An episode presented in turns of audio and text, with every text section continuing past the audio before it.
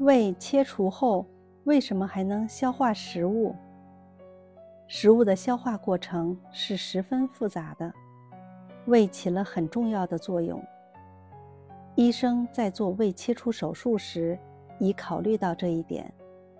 如果不是严重的胃癌，会尽可能多的保留残胃，一般切去三分之二左右，然后把胃和肠接起来，这样胃部分切除后，残胃不用几年。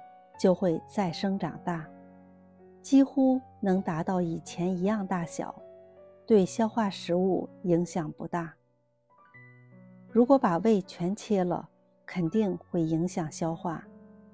但是胃的作用主要在碾磨粗食物和分泌部分消化酶，还有许多消化酶是由肝胰所分泌的，主要吸收在小肠里进行。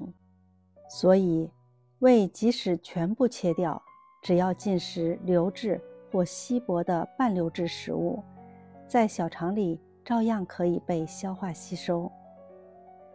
胃的功能，胃就像一台搅拌机，食物在这里得到进一步的研磨，变成浓稠的食糜。